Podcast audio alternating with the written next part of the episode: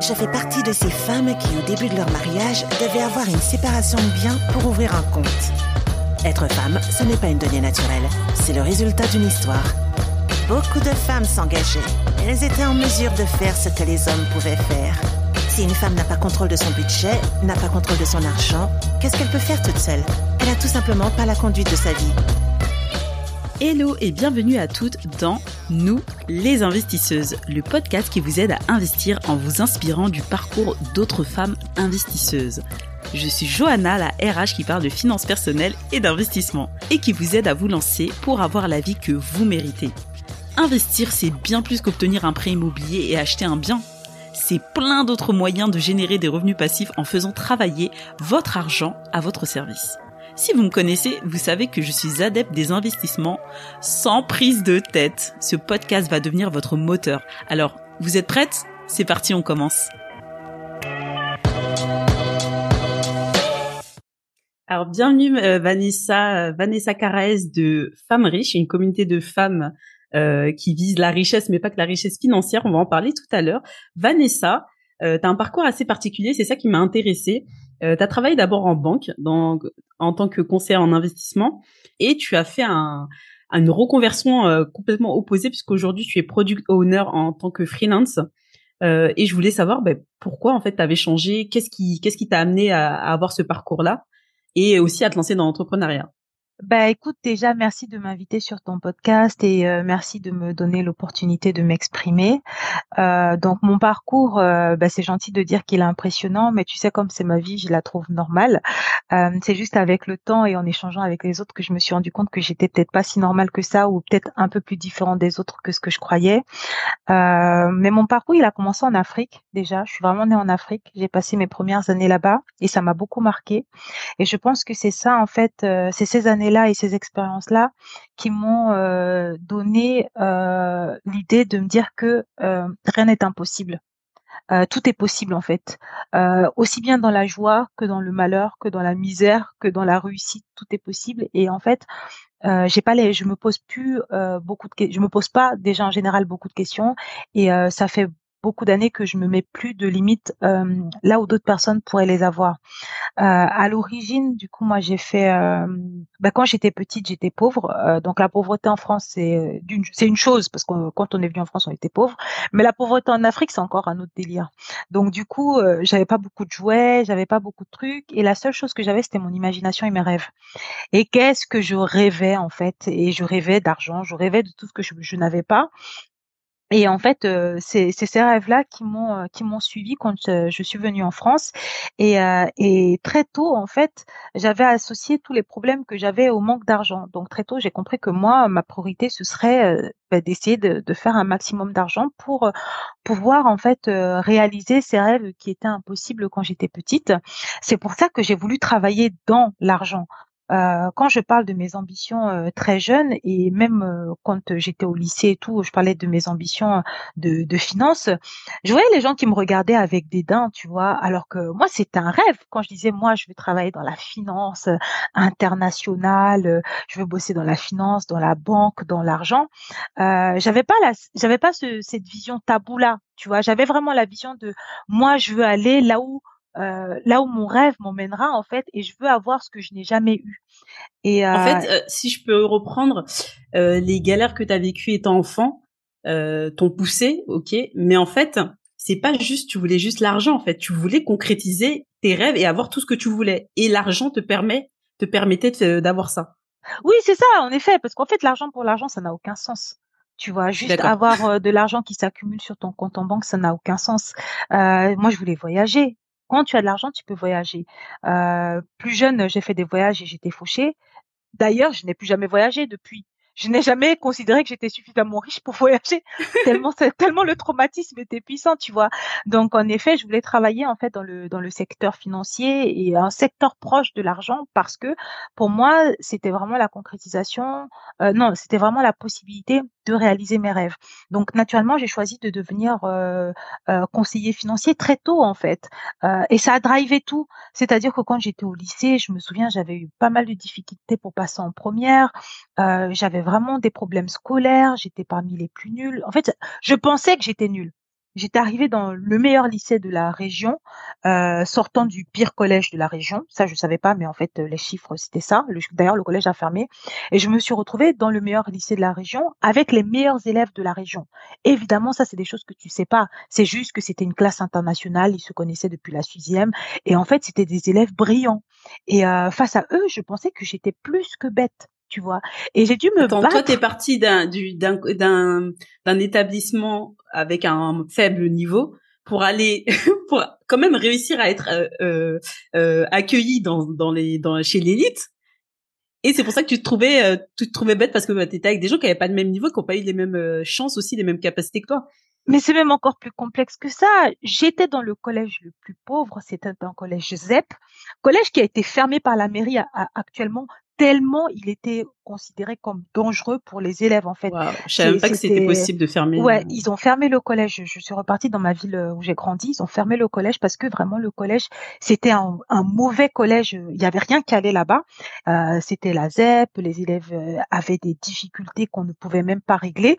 Et, euh, et en fait, il s'avère juste que le lycée de secteur donc euh, associé à ce collège-là, c'était le lycée dans lequel je devais aller. Et comme les élèves savaient qu'ils étaient nuls et savaient qu'ils étaient bêtes, ben ils voulaient pas y aller. Et moi, moi compris, j'ai fait des dérogations. Je suis allée m'inscrire à des cours de russe pour fuir ce lycée. Enfin, j'ai tout fait. Des cours de quoi? Des cours de russe? mais oui, j'ai tout fait pour fuir. J'ai fait des dérogations. Vous voulez pas rejoindre l'élite, mais tu le Non, non, qui est fou? Toi, tu sais que t'es nul. On te dit que tu vas partir dans le lycée le non, plus tu difficile. crois que t'es nul. Oui, mais je, je, te dis comment je vivais le truc à l'époque, tu vois. Euh, tu crois que tu sais que tu vas aller rejoindre le truc le plus difficile, mais qui est dingue? Pas moi j'ai voulu fuir. J'avais même été acceptée dans un autre lycée. Comment ça s'est passé? C'est que ma, enfin, ce qui, qu'est-ce qui s'est passé? C'est que ma mère, elle m'a dit, écoute, ma fille, euh, elle avait d'autres trucs à faire, euh, enfin d'autres trucs. Ma mère, elle a dû trouver du travail. Elle a dû quitter la maison parce qu'en plus, elle pouvait, elle pouvait pas nous élever. Elle avait pas d'argent. Elle a dû quitter la maison pour euh, quitter la Normandie pour trouver du travail à Paris. Elle était en Normandie, d'accord. C'est ça. Elle ne pouvait pas en fait nous élever. Elle pouvait pas nous payer. Elle pouvait pas. Elle pouvait pas financer. Enfin, tu vois, il y a, des besoins euh, pour, pour élever des enfants qu'elle ne, qu'elle ne pouvait pas satisfaire avec ses revenus. Donc, elle a passé des concours, elle a trouvé du travail en Normand, à Paris. Et euh, mais à Paris, va trouver un va trouver un appart. Ma mère est venue à Paris, elle vivait dans des hôtels, elle galérait, sa copine l'a mis ah dehors. Ah oui, d'accord. Je vois un peu, là tu parlais de pauvreté, je comprends mieux, ouais. Ouais, ouais, non, non, c'était vraiment chaud. On était en train de chercher le soir, euh, tous les soirs, des hôtels pour qu'elle puisse dormir, pour qu'elle puisse valider sa période d'essai, euh, pour qu'elle puisse travailler. Et j'avais quoi? J'avais 16 ans à l'époque.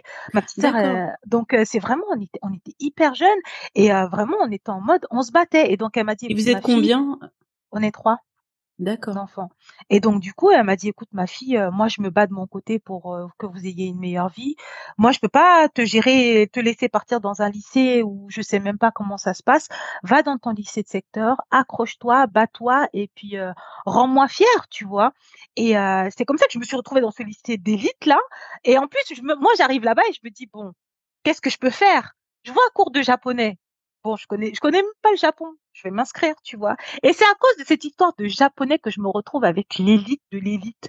Parce qu'il faisait musique, parce qu'il faisait basket, parce qu'il faisait sport-études, parce qu'il faisait je sais pas quoi, bref. Et donc, en fait, ils avaient regroupé tous les étudiants un peu spéciaux qui avaient pris des, euh, qui avaient pris des, euh, des mentions particulières dans la même classe. Et je me souviens quand je suis arrivée les premiers jours, le prof, il s'exprime, je comprends à peu près. Il pose une question, je comprends ce qu'il demande. Mais quand les élèves répondent, je ne comprends pas les mots. Je me dis, mais Vous comprenez pas les élèves? Non, je comprenais pas les élèves. Je me souviens d'un mec, Victor, il parlait, je ne comprenais pas les mots qu'il utilisait. Et euh, après, je vais abréger le truc parce que sinon le podcast il va durer dix ans. Après, j'ai compris pourquoi, tu vois. Et donc en fait, premier premier premier trimestre, ma mère elle est convoquée. Votre fille ne s'en sort pas. Trois de moyenne en maths, quatre de moyenne en physique chimie, six en SVT, neuf en français, euh, ça va pas en fait. Il faut qu'elle parte euh, faire coiffure. Et, euh, et ah déjà, il voulait être réorienté direct. Ah mais parce que le lycée, c'est le meilleur lycée. Euh, le collège, c'était ah, le fallait pire pas que collège. tu gâcher leurs statistiques. C'est ça. Et puis ils avaient l'habitude. c'était pas, j'étais pas un élève, pas, j'étais pas une élève particulière.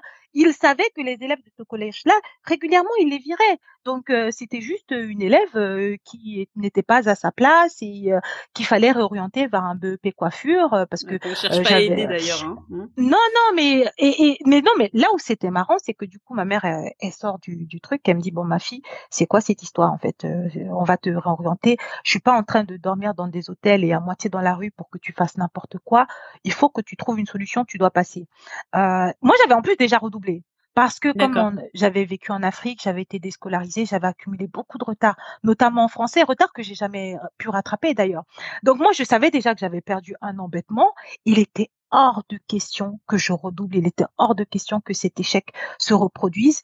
Et euh, euh, ma mère est comptée sur nous en fait. Donc euh, ma petite sœur et moi, franchement, on s'est mis dans un mood où on allait travailler. On était les élèves modèles. Jamais aucun prof n'a remarqué que ces ados-là n'avaient pas de parents à, à la maison. J'avais des difficultés scolaires, donc tous les jours tous les soirs, je passais deux à trois heures du matin, deux à trois heures de travail, pardon, pour récupérer tout le retard, relire mes notes, réannoter. J'allais dans des cours de soutien scolaire. Je finissais à 21h, 22h, je dormais debout à 4 heures du matin et je rebossais. Je rebossais. J'ai fait ça toute l'année, euh, à me réveiller à 4 heures du matin tous les jours, à bosser deux à trois fois plus. Résultat, à la fin de l'année, euh, j'ai progressé parce que quand même il y a un moment il faut que ça rentre. Et euh, mais en maths je suis passée de 3 à, à 4 ou 5 euh, en physique chimie je crois que j'avais atteint la moyenne j'avais atteint 10 euh, toutes les matières en fait j'avais atteint à peu près la moyenne tu vois. Donc là il était plus question de me réorienter. Mais il était question de où est-ce que je passe? Parce que je réponds longuement à la question de pourquoi la finance en fait. Oui. moi je voulais passer en première économique parce que dans économique il y a économie et économie il y a argent. Donc première économique c'était où je devais aller. Et euh, sauf que euh, moi j'avais pris option japonais en fait, et que dans l'économie il y a des maths et que même si j'avais travaillé comme une dingue, je restais nulle en maths. Euh, donc à la fin de l'année, je booste le, délégué, je lui fais un speech, je lui dis écoute t'as mon avenir entre les mains, bats-toi, sache que regarde j'ai progressé. Premier trimestre j'avais trois, deuxième trimestre j'avais cinq. Dans toutes les matières je suis passée à la moyenne. Il y a que les maths, mais dis-leur que je suis motivée. Le progrès qu'ils n'ont vu, c'est que ils n'ont encore rien vu. l'année prochaine, ça sera encore mieux. Donc le, le, délégué, il va au conseil de classe, bien motivé, il défend mon dossier comme never, et il arrive à convaincre les profs de ne, pas me faire redoubler. Et puis les résultats parlent pour moi. J'ai vraiment progressé, tu vois. Je pars d'un niveau où je comprenais rien à ce que les élèves euh, disaient, à un niveau où je comprends ce qu'ils disent et je peux m'exprimer et j'ai la moyenne. Euh, sauf que première école, les gars, ils me disent non, ma chérie, t'as pris japonais, euh, c'est pour les littéraires et t'as des notes correctes en langue et en français, mais ah, donc le japonais ça allait. Ok. Même le japonais, ça allait. Ouais, non, mais je m'étais battue partout. C'est pas évident. Mais, oui, en fait, ce qui est dommage, c'est qu'on a, on nous met un peu trop dans des cases en France, et c'est parce que t'étais bonne en langue qu'il fallait qu'elle aille en littéraire. Mais en fait, euh, faut être motivé, faut avoir envie d'aller en littéraire aussi. Oui, mais ma chérie, tu me connais pas.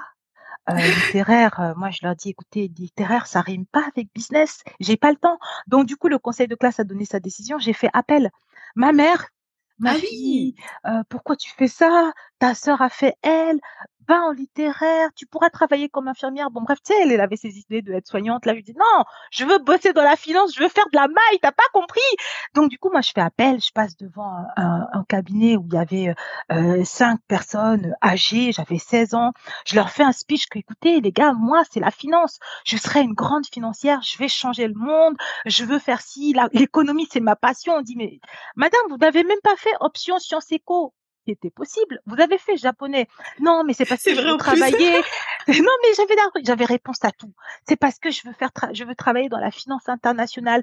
Donnez-moi, donnez-moi ma chance. Vous serez pas déçus. Je vous le promets. Bref, limite discours euh, politique. Ils finissent par se dire bon, allez, dans le doute, on va la laisser parce que passer parce qu'elle a trop parlé cet enfant. Euh, et résultat, en première, euh, j'étais parmi les premières de ma classe parce que en fait, j'avais tellement travaillé j'avais tellement pris l'habitude de bosser. Je dormais plus la nuit. J'étais hantée par mes résultats. J'étais hantée par tout ça. Et en plus, j'avais pas compris que j'étais avec des élèves exceptionnels. À l'heure actuelle, les gens de cette classe-là, il y a des gens qui sont, ils sont tous juges. Il y en a beaucoup qui ont fait l'ENA. Il y en a beaucoup qui sont médecins. Il y en a beaucoup qui sont avocats d'affaires. Il y en a beaucoup. Et moi, je, toi, moi, j'ai fait plusieurs masters et j'étais parmi les plus nuls. Donc, en fait, t'avais même pas le niveau de base, mais tu as réussi à les rattraper en fait.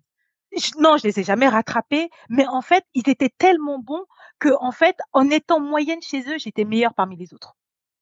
Donc en fait, c'est comme ça que première terminale, j'ai fini parmi les cinq meilleurs à chaque fois.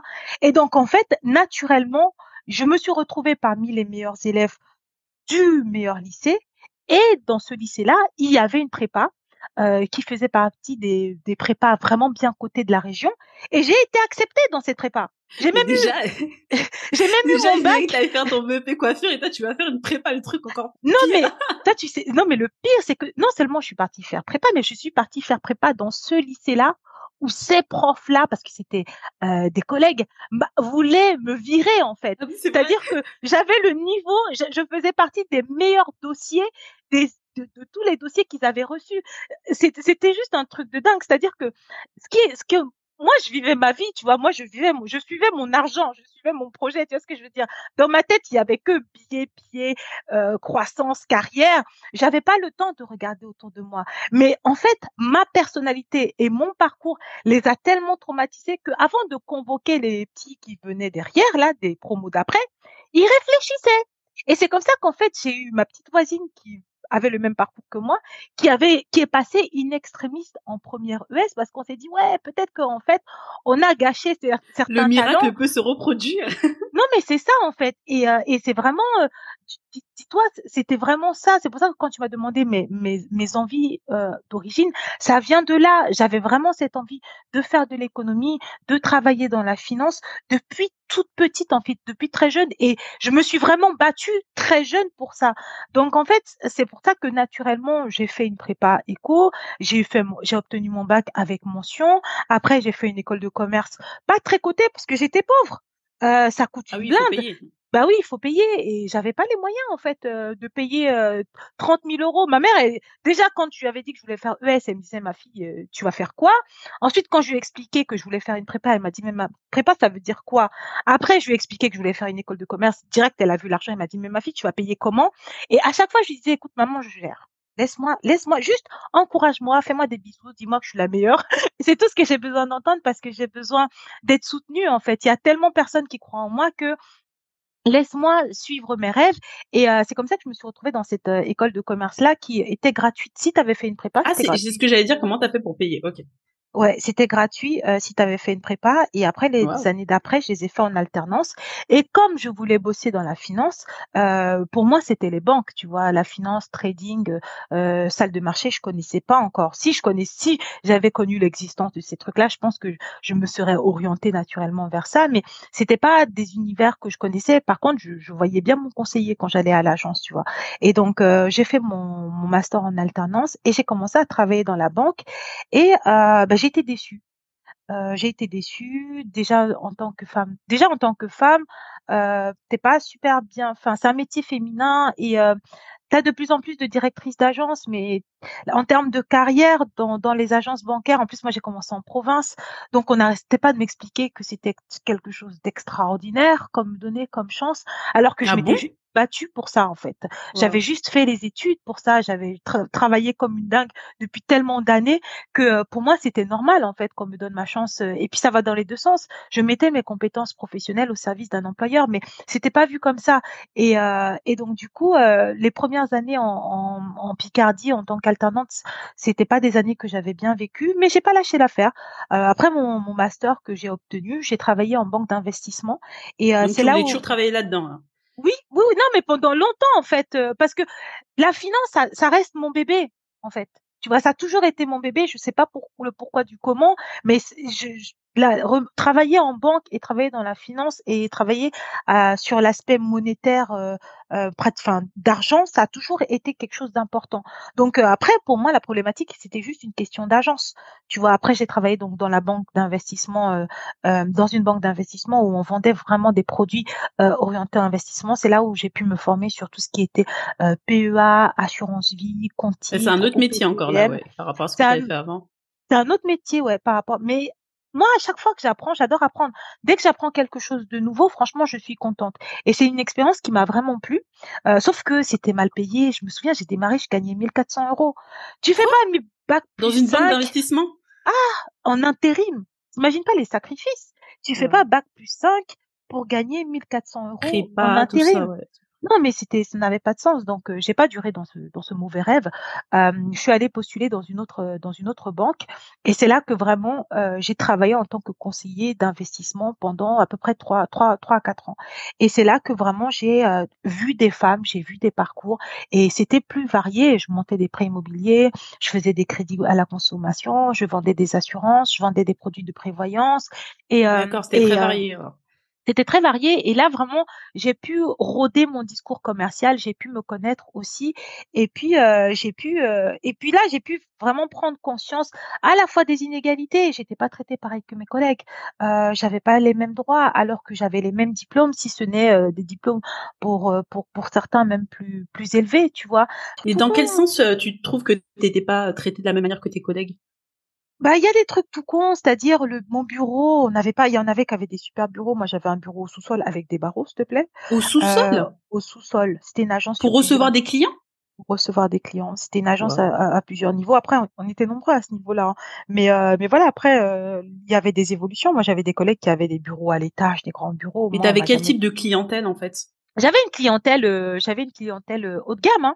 Euh, et tu les reçois en sous-sol? Je les reçois en sous-sol. Mais après, c'était un beau bureau la, la question n'est pas là, ça reste un bureau professionnel.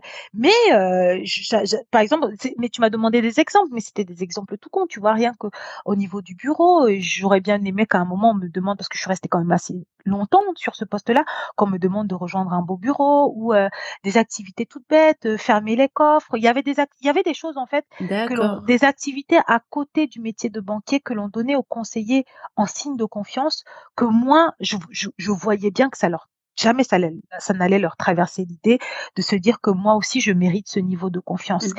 Et euh, donc j'étais en et de reconnaissance. Et de reconnaissance parce que c'est une implication, c'est un travail.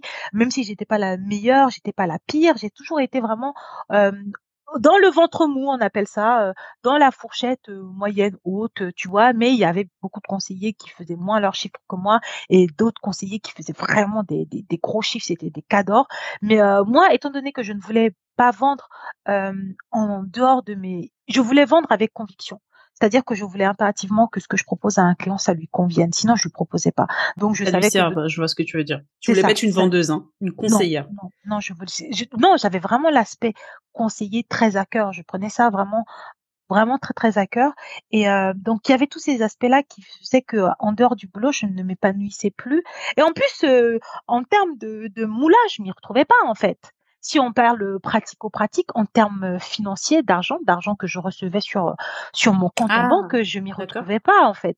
Euh, je trouvais que j'étais pas super bien payée et je travaillais comme une dingue. Mais euh, pourtant, c'est dans une banque d'investissement. Bon, je sais que les conventions collectives des banques sont très intéressantes. Non, j'ai quitté la banque d'investissement. Ah, la banque d'investissement, une banque traditionnelle. C'était une banque traditionnelle j'ai quitté la banque la banque d'investissement. Il y a pas mal d'avantages quand même. Euh, intérim, ça m'intéressait pas partir neuf semaines en vacances, ça m'intéresse pas. Moi, je suis une bosseuse. Mais non, il y a des, il y a des avantages pécuniaires. Oui. T'as des primes. En plus, je pense que toi, t'avais une prime variable aussi.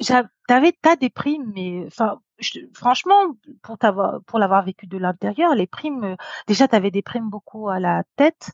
Euh, moi, j'étais pas la plus mal lotie en prime, mais c'était pas énorme euh, par rapport à ce que je voulais. Et puis, moi, j'étais conseillée à Versailles à Versailles, les gens ils gagnent bien leur vie. Là-bas, euh, en fait, j'étais pas mal payée. Je gagnais 2200 euros à peu près entre 1900 au début et 2200, je crois, sur la fin. Euh, j'étais pas mal payée. Sauf que quand tous les jours tu reçois des gens qui gagnent 4000, 5000, 6000 euros, il y a un il y a un moment, tu te dis les Après, quand tu sais ce que tu leur as vendu et ce que ça va rapporter à la banque, forcément, tu veux ta part. Ouais, mais moi, comme je n'étais pas en train de compter ce que je vends ou pas, c'est je regardais le temps que je mettais en fait.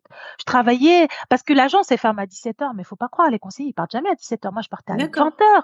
Des fois, je partais à 19h. Je travaillais le samedi.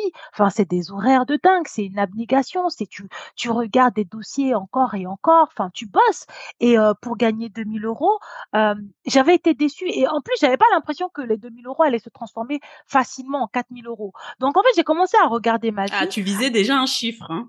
Mais parce que depuis toute petite, c'est toujours la même chose. Je voulais gagner bien ma vie en fait. Je voulais payer mes rêves en fait. Et bah oui, t'as pas fait tout ça pour gagner 2000 balles. C'est ça. À, Paris, tu t'en sors pas. Tu payes 800 euros un loyer, tu payes le Navigo 90 euros maintenant. Enfin, tu vois, tu t'en sors pas. Il te reste quoi? Un reste à vivre. Ah oui, parce qu'en Ile-de-France, c'est pas évident. Ça peut paraître beaucoup pour des personnes de 1000 euros net ou quoi, ou un peu plus, mais en Ile-de-France, c'est très très compliqué. C'était ça, ça, en tout cas, voilà, en termes de revenus, ça ne m'allait pas. Et puis, les clients, je les recevais, je voyais qu'ils gagnaient 4000 euros. Des fois, je voyais des clients plus jeunes que moi, euh, pas tellement plus smart que moi, qui gagnaient tellement mieux leur vie. Je me suis dit, il y a un problème. Et c'est là que tu t'es dit, je vais aller faire autre chose. non, non, en fait, je me suis, à ce moment-là, je me suis pas encore dit ça à ce moment-là, en fait, je suis tombée amoureuse. J'ai rencontré euh, un garçon euh, qui gagnait 4000 euros. Gros hasard, hein, c'est tu vois, tu te dis pas euh, ouais, je vais viser que les mecs riches ou quoi. Ah, il y a des gens qui disent ça? Ouais, non, non, moi franchement, moi je galérais déjà dans mon célibat là. Vraiment, j'étais en train de m'y virer dans mon célibat. Donc le premier qui me donnait l'heure, j'étais déjà contente. Et il s'avère que le premier qui me donnait l'heure, qui enfin me plaisait physiquement parce que j'avais quand même mes critères et qui était intelligent et intéressant, gagnait euh, entre 4 et 5 000 balles par mois. Je l'ai appris après, hein, genre on était déjà en couple depuis longtemps. C'est quand on s'est mis ensemble, quand on s'est dit qu'on allait choisir un appartement, que chacun sort ses fiches de paie. Je dis mais ah, je vis avec un, je vis avec un golden boy et je sais pas. Et donc j'ai commencé à me dire mais chérie tu fais quoi bien bien bien là? Explique-moi bien ce que tu fais dans la vie parce que on travaillait tous les deux pour la même boîte en plus. C'est-à-dire qu'on travaillait pour la même banque on travaillait pour la même banque, sauf que lui, il était dans le service informatique, là où moi, j'étais dans les agences, tu vois. Donc, je dis, gars, chérie Coco, toi moi, on fait, on travaille pour le même employeur. Je souffre avec mes 2000 euros là, et toi, tu gagnes le double. Explique-moi ce que tu fais. Explique-moi comment tu as fait. Surtout qu'à la maison, c'était moi qui gérais tout. L'administratif, c'était moi. La vision, c'était moi. Les projets, c'était moi. Il y avait plein de trucs que je lui expliquais. Donc, j'avais fini par me dire, mais le gars-là n'est pas tellement plus smart que moi, tu vois. Donc, si lui, il fait 4000 balles, moi je aussi, peux je peux faire 4000 balles. À cette heure-ci, on n'a plus le time, tu vois on dit, euh, tu vois, le mec, quoi, genre, non, mais écoute, euh, bébé, euh, moi, je suis ingénieur en informatique, je fais ci, je fais ça, je travaille avec une console, c'est compliqué. Toi, en plus, tu as des problèmes avec les maths. Donc, tu vois, toutes mes difficultés, là, il les savait, tu vois. Donc, en gros, c'est, tu as travaillé beaucoup pour en arriver là, mais des fois, c'est une question de génie sous-entendu. Je vois pas le rapport avec les maths déjà parce qu'on nous fait croire des trucs, mais hein. non, mais rien à voir. Et puis après, en finance, euh, donc euh, c'est pas en informatique euh, des maths. Et puis rien à voir, tu vois. Et après, c'est comme ça que je le vivais. lui, tu lui demandes, tu lui demandes son avis, il te, dit, te dira pas que c'était comme ça, mais vraiment, c'est comme ça que je le vivais. Et franchement, je l'ai pris pour un défi. Genre, toi, tu crois que moi, je peux pas devenir informati informaticienne? Genre, toi, tu crois que moi, je ne peux pas devenir ingénieur en informatique? Ok, watch me, tu vois. Clairement, regarde-moi faire. J'ai démissionné du jour au lendemain parce que, en plus de ça, dans le boulot, comme je disais, je me sentais pas valorisée. des fois, j'étais humiliée. T'avais des clients, ils voulaient pas me serrer la main parce que j'étais noire. Euh, Waouh! attends, tu te fous... attends, attends, attends, tu te fous de moi? J'étais à Versailles. J'étais à Versailles, chérie. Oui, mais c'est un autre, c'est un autre. On est en France, euh, toi t'es en Il y avait pas le Covid, hein, pour dire je te serre pas la main. Hein. Non, non, non, non. En Normandie, c'était des choses assez courantes. Moi, j'étais pas plus que ça choqué, en fait. Le racisme, moi, je l'ai toujours vécu. J'ai grandi en Normandie. Bah, c'est vrai que j'ai pas euh, grandi en. Bah oui. J'ai grandi en province où j'étais parmi les seuls noirs. Euh, dès que j'arrive au lycée, on veut me dégager. Euh, non, non, non. Le racisme, c'est quelque chose que j'ai complètement intériorisé. Donc, le fait qu'ils veuillent pas me serrer la main ou que on veuille pas me faire confiance et, et ci et ça, parce que je suis noire, j'étais pas en train de me dire oh mon dieu scandale. Je me disais juste bon ben j'espère qu'il y aura d'autres clients qui vont pas s'arrêter à ma couleur de peau et qui vont me faire confiance. Mais toutes ces douleurs et ces micro humiliations pour un salaire où moi je m'y retrouve pas, j'étais en train de me dire que ça vaut peut-être pas le coup. Donc clairement, euh, un jour euh, au boulot, c'était une humiliation de trop, c'était une douleur de trop. Euh, je rentrais à la maison, j'ai démissionné, j'ai écrit ma lettre de démission, j'ai dit je me barre, j'arrête. Euh, sans projet. sans, si, moi, je voulais être ingénieur en informatique parce que au boulot, j'étais humiliée, mais à la maison, j'avais pas l'impression que je pouvais trop l'ouvrir, tu vois. Et moi, je suis quelqu'un qui ah oui, il y avait le défi. Madame est insolente, don't forget. Euh, donc, euh, Et donc du coup, je la ramenais pas parce que j'étais pas, j'étais pas celle qui pouvait, euh, qui pouvait trop la ramener. J'étais pas le cerveau du couple. Au boulot, ça n'allait pas non plus. J'étais malheureuse, j'étais mal dans ma vie et euh, et en plus de ça, malgré tous les accomplissements que j'avais déjà faits, ça laisse des traces quand on te répète tout le temps que t'es nul, quand à chaque fois t'es à la limite d'échouer. Tu vois ce que je veux dire? Ça laisse des Bien traces. sûr, donc tu finis par l'intégrer. J'avais complètement intériorisé que je ne valais plus rien, que j'étais nulle, que j'étais pas intéressante, qu'il y avait rien qui allait. Donc finalement, comme j'avais rien à perdre, je me suis dit euh, pourquoi pas? Et puis en plus, ça c'était hormis le couple, j'avais toujours cette euh, appétence pour l'informatique. J'étais curieuse. J'avais créé un blog quand j'avais euh, quand j'étais en, école de commerce, sauf que j'avais eu honte, je l'avais jamais publié en fait. Ah, d'accord. j'avais- déjà créé un blog. J'étais très attirée par les réseaux sociaux. C'est quelque chose qui m'attirait en fait euh, l'informatique, sauf qu'il n'y a pas d'ingénieur en informatique dans ma famille, il n'y a pas d'informaticien. Donc euh, moi je me disais que bah, ces, ces ces experts hyper intelligents qui ont tous fait des écoles d'ingénieurs alors que moi je suis nulle, c'est pas à ma portée. Sauf que là j'en avais un sous la main. Il était à la maison. Je rangeais ses caleçons, je passais son balai, je lavais son lit et je savais qu'il était pas plus intelligent que moi. Donc euh, Mais du coup, comment il a pris euh, ce, bah, cette démission plus euh, la reconversion? Il a détesté la, dé- la démission parce qu'en plus euh, moi j'ai un problème j'avais peur de l'insécurité me gênait donc il a détesté la démission mais c'est pas c'est pas tellement la démission qu'il a détesté c'est le fait que il, il était à l'étranger et il est revenu il était en déplacement professionnel il est revenu sa go était euh, au chômage tu vois? Et, il- et il- à aucun moment il était au courant de rien du tout tu vois? Donc il a trouvé ça Parce que là, vous viviez ensemble. Hein. on vivait ensemble, ouais. Et, euh, et le truc, c'est que il y, y avait cet aspect impulsivité, c'est l'impulsivité en moi qui a parlé, tu vois, et le ras-le-bol.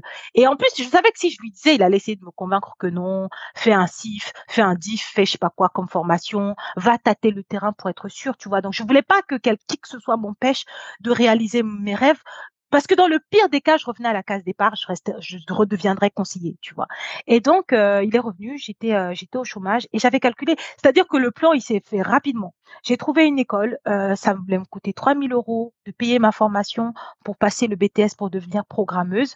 Et euh, je me suis dit, c'est de, c'est de la programmation. Ah, donc c'est donc euh, programmeuse, donc tu savais déjà ce que tu allais faire. Donc c'est Exactement. du développement. Hein.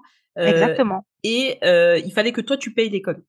Bah oui, parce que euh, Alors parce t'as que plus de boulot et t'as plus de revenus. j'ai non, j'avais économisé quand même, mais euh, j'avais économisé de l'argent euh, et surtout euh, quand tu démissionnes, t'avais à l'époque t'avais droit à rien. Donc après t'as tous les gens qui sont là vu? qui te disent, qui, qui me conseillaient de faire abandon de poste comme ça t'as au moins tes indemnités chômage. Sauf que moi je suis quelqu'un d'entier et en plus honnête. Je vais pas abandonner mon poste, tu vois, pour euh, gratter euh, 1000 euros, 1900 euros que j'aurai l'impression que j'ai pas mérité.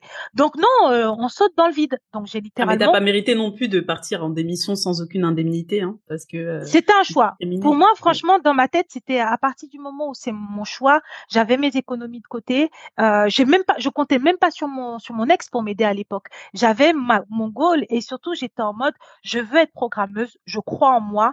Et il y a un examen à la fin de cette école. En plus, c'est un, c'est une formation courte, c'est un bootcamp de trois Ce mois. que j'allais demander, c'était combien de temps?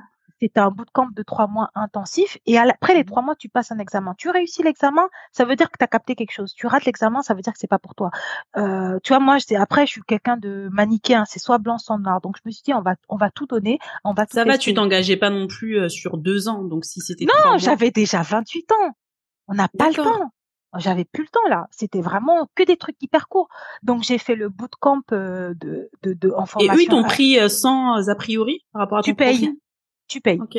C'est une école où tu payes. Ah, il y en a même quand tu payes, euh, ils te sélectionnent. Hein. Oui, oui, oui. Après, pour moi, la sélection, c'était l'examen. Et puis après, l'examen, c'est le marché du travail. Tu vois, c'est pas, c'est pas le bénévolat. Donc, euh, je me suis inscrite, j'ai payé, euh, je continuais de payer mes, mes factures à la maison. C'était vraiment 50-50. J'étais à fond dans mon truc. Mon ex, il y croyait pas C'était trop. hein. 50-50 alors que t'avais plus de revenus. Ouais, non Et, mais avant- et qu'avant, tu gagnais moitié moins? oui, mais tu sais, les On femmes. en reparle hein, de euh, l'arg- la non, gestion mais de l'argent dans les couples. Hein. non, mais c'est de l'ego. Après, j'espère, j'ose espérer. Là, euh, j'aime bien faire la fille qui, qui, se vante un peu, mais j'ai retravaillé sur mon ego et euh, il y a des choses sur lesquelles euh, c'était pas, euh, je, je referai pas forcément, mais je, on avait pas mal de problèmes dans notre couple. D'ailleurs, on s'est séparés après, hein, on s'est séparés. Mais euh, pour moi, c'était un acte militant de payer euh, mes factures, même que au tu chômage. Tu vois, même et surtout au chômage, c'est un, acte militant de, de continuer à, à, assumer ces factures-là. Et donc, euh, non, j'ai travaillé comme une dingue. Mon ex, il croyait pas euh, au début, du moins. Et il croyait pas en ton projet? Non, mais il me soutenait parce que tu vas soutenir ta go quand même, tu vois. Mais non, il n'y croyait pas tellement. Euh, mais bon, il me regardait, il me regardait me réveiller à 5 heures du matin, il me voyait travailler comme une dingue. C'est-à-dire que mais il t'aidait? Ou tu t'avais pas Non, parce que pour le coup, lui, il faisait même pas de programmation. Lui, il était dans un autre euh, parce que l'informatique c'est vaste en fait. Tu peux faire plein de choses. Et lui, il n'était pas programmeur, donc non, il pouvait pas m'aider. Ah, ça, ça aurait été mon rêve. Mais euh, non, non, il pouvait pas m'aider. Et donc, euh, du coup, il regardait le de loin, tu vois, sa copine se réveillait à 5 heures du matin, travaillait comme une dingue. Et en plus, enfin, j'étais le chômeur le plus actif en fait. C'est-à-dire que je travaillais du, je, je m'étais inscrit dans plein d'associations. J'avais fait aussi l'école de The Family, Family Lyon le week-end, enfin tous les jours je, je travaillais tout le temps, tout le temps, tout le temps, tout le temps, tout le temps, tout le temps. Et c'était plus ça le problème, c'est-à-dire qu'ils me voyaient plus. J'étais là, mais j'étais pas là. Mais j'étais déterminée, tu vois, j'avais un goal à atteindre. Et à la fin des trois mois, j'ai passé l'examen, je l'ai réussi, j'ai réussi le BTS. Euh, donc j'ai refait mon CV. ah, c'était un BTS. Ouais, j'avais alors que j'avais déjà un bac plus 2, mais c'était niveau BTS. Et ah, euh, ouais. et donc du coup, c'est c'est pas grave après, tu vois, c'était c'est parce qu'en France on aime les diplômes, tu vois, mais en vrai, c'est pas le diplôme qui compte, c'est vraiment la Non, mais ce que je veux dire c'est que on parle d'école payante, mais en fait, il y, avait quand même un titre reconnu derrière en fait. Oui, il y avait un titre reconnu de euh, derrière et c'est comme ça qu'après je me suis vendue. Et puis j'ai trouvé rapidement du travail en plus hein. C'est-à-dire ah, j'avais fini Ah oui oui, lui il était là en se on se demandait lui comment on se demandait comment est-ce que j'allais être accueilli sur le marché du travail parce que des profils comme pas d'expérience, on recommence rien, à presque 30 ans et euh, c'est ça. Mais après, j'avais créé un site web que j'avais programmé entièrement toute seule. Euh, quand j'arrivais devant les recruteurs, euh, ok, j'avais pas fait une école d'ingénieur, mais j'avais un site web à montrer, je pouvais montrer mon avais code. Un, t'avais un book, quelque chose à proposer, c'est bien. Exactement, et je pouvais expliquer chaque ligne je pouvais expliquer chaque ligne de mon code. Donc, euh, du coup, ça n'a pas du tout été difficile de convaincre euh, un, un, employeur. Euh, et donc, euh, littéralement, quoi, 15 jours après, j'avais trouvé du taf. 15 jours après ton examen? Et, et alors, et alors l'argent? justement, euh, justement, je, je, trouve un travail euh, payé à l'époque, c'était 30 000 euros à l'année. faut savoir qu'en banque, j'étais à peu près à 35, 36, euh, avec les primes peut-être 37 ou 38. Donc là, moi, je voulais pas redescendre trop bas. Donc, euh, et puis j'étais vieille, et puis j'avais des factures. Donc à l'année, ça fait 2500 bruts, on va dire 2000 net. Et donc, en fait, eux, leur grille salariale, c'était qu'ils avaient, pour un, un, développeur junior, une enveloppe de 25 000 euros à l'année. Euh, quand ils m'ont reçu, 25 pas... C'est en quelle année ça? Ah oui, non, mais c'était il y a à peu près 7 ans, je crois maintenant, ou 5 ah, ans, je ne sais plus, mais à l'époque, c'était 25 ans pour, recruter un développeur junior. C'était une petite start-up qui marchait bien, mais bon, voilà, ils n'avaient pas trop de budget. Et c'est aussi pour ça qu'ils cherchaient des développeurs un peu atypiques. Ils étaient prêts une start-up, donc c'était en interne, c'est pas une boîte de conseil ou quoi que ce soit. Non, et... non, non c'était en interne. Et ils étaient prêts à me, à me former vraiment de A à Z, parce qu'en trois mois, tu connais les bases, mais tu sais pas tout, tu vois. C'est les sacrifices du euh, début, ok. Donc, je ouais, ouais, donc euh, pour le coup, euh, mais moi, je connaissais pas leur fourchette. Donc, quand après, il a fallu parler prétention salariale, ils m'ont dit oui, nous, on a une enveloppe entre 25 et 28 k. Je ai dit, écoutez, les gars, j'ai fait des sacrifices, j'ai sacrifié trop de choses. En dessous de 30 k, au revoir. Ah, j'adore. Une femme qui négocie son salaire. Ah oui, non, mais ça, Merci. mais pour moi, en fait, c'était même pas une, une question de négociation. Je, j'ai pas pris une voiture, là, depuis Versailles pour me déplacer pour un salaire où il y a, pas d'intérêt. Donc, en dessous de 30K, je vais continuer à aller me chercher dans le, dans l'océan, en fait, tu vois. Point. Et, euh, donc, euh, du coup, le mec, il me dit, OK, dommage, il part. Après, il me rappelle trois jours après que non, mais en fait, je réfléchis, c'est toi que je veux. 30, je signe. Je dis, ah bon, ok, ah. fine. Il n'y a pas à négocier, j'arrive. Pôle emploi, entre-temps, je m'étais réinscrite, me rappelle que non, mais on aime bien votre profil. Si vous avez, on a une formation niveau master. Euh, on vous finance, on vous finance la formation niveau master. Euh, on vous on vous donne euh, un emploi parce que on a des partenariats avec des entreprises. Attends, t'avais t'avais pas d'indemnité mais tu t'étais réinscrite et en fait ils te proposent une formation tout frais payé en master? En fait, quand j'ai démissionné, euh, tu t'inscris au Pôle emploi, mais t'es pas vraiment un employeur. Enfin, t'es pas vraiment un chômeur parce que de toute façon, t'es pas indemnisé. Et tu as un délai de carence de quatre mois pour savoir. Je pense que c'est pour. Je sais. Je pense que c'est pour être sûr que t'as pas démissionné pour prendre les. les non, je pense que c'est pour. Euh, peut-être qu'ils t'ont fait un recours alors parce que tu as quatre mois justement d'attente euh, pour avoir un recours. Ouais, pour avoir un recours. Sauf que moi, pendant les quatre mois, j'avais ma mission à faire, donc j'ai passé t'as mon bougé, quoi, BTS, euh, j'ai fait plein de trucs. J'ai appris, j'ai parce que il n'y avait pas que le BTS que je faisais à côté, je faisais plein de certifications. Open Classroom, j'en ai bouffé à fond. Euh, donc j'étais vraiment déterminée. Donc en fait, quatre mois, c'est passé hyper vite. Donc en fait, après, euh, je suis je suis passée en commission euh, pour être en fait un chômeur euh, ou un demandeur d'emploi classique. Euh, et c'est eux qui décident en fait. Mais quand ils ont vu mon dossier, j'avais déjà passé un diplôme parce qu'en plus du coup là, j'avais des choses à montrer, un diplôme, un site web, euh, je, une vraie reconversion, un projet construit. Ils ont dit non, mais attends, on peut t'aider en fait. ça fait trois ils mois se sont que dit, elle a démissionné, mais c'était pas pour rien faire, en fait. C'était pour ça. un projet Non, précis. exactement. Et à l'époque, la loi euh, Macron là de démission pour la reconversion professionnelle n'existait pas en fait. Tu non, vois, du tout. les gens comme moi n'avaient rien rien. dû avoir. J'avais rien. Les gens comme moi, ils n'avaient pas de voix en fait. C'était même pas valorisé. Personne se reconvertissait à l'époque. Moi, quand j'ai annoncé à ma famille que j'allais me reconvertir, ma mère a envoyé des gens euh, d'Afrique pour m'appeler, euh, pour me demander si j'étais pas devenue folle, pour prier pour moi, pour me remettre dans le droit chemin. Tu te rends compte? Une Elle noire a dit, mais qu'est-ce qui lui prend celle-là? Non mais Elle avait enfin son CDI. C'est ça. C'est ça, ouais, je comprends. C'est notre noire génération. qui quitte un CDI à la banque, ça va pas? Un CDI fonctionnaire presque. Ma mère, c'était la consécration, c'est-à-dire que non seulement dans ses rêves les plus fous, elle imaginait pas sa fille cadre dans une banque, mais en plus, tu décides de quitter tout ça pour aller faire ingénieur en informatique alors que tu sais pas compter. Toi, je leur ai dit pareil que ce que je disais à, celui que j'avais à la maison. Laissez-moi tranquille. J'ai des goals à atteindre. C'est ça, j'ai des, j'ai des buts à atteindre. En fait, j'ai pas le temps pour vous. Il y aura que l'échec qui me dira, Vanessa, t'as raté, rentre à, rentre à la, mer- à la maison ou rentre au bercail faire ce que tu faisais. Donc, tant que moi, je voyais pas de porte, je continuais. Donc, j'ai réussi mon examen, j'ai trouvé du travail. Pôle emploi m'appelle et me dit, on vous donne une, on vous fait faire une formation, on vous finance la formation et en plus, vous avez un CDI à la clé. Donc, je vais à l'entretien parce que bon, j'ai rien à perdre. J'avais déjà un job en plus. Donc, euh, là, vraiment, Et t'avais commencé depuis combien de temps ton job? J'avais pas encore commencé parce que Ah, c'était vraiment une histoire de quelques jours. Le mec, il m'a appelé lundi pour me dire je te prends. Euh, le Pôle emploi m'appelle mardi. Euh, L'entreprise m'appelle toujours mardi et je passe l'entretien mercredi parce qu'en plus les gens ils étaient tout le monde était pressé tu vois on cherchait des développeurs dans tous les sens donc euh, et je devais recommencer je devais commencer dans mon vrai job la semaine d'après tu vois parce que j'avais quand même demandé quelques jours de vacances histoire de me reposer parce que c'est du taf en fait tout ça tu vois. Euh, je, je t'ai dit j'étais le chômeur le plus occupé de l'univers j'avais jamais vu ça.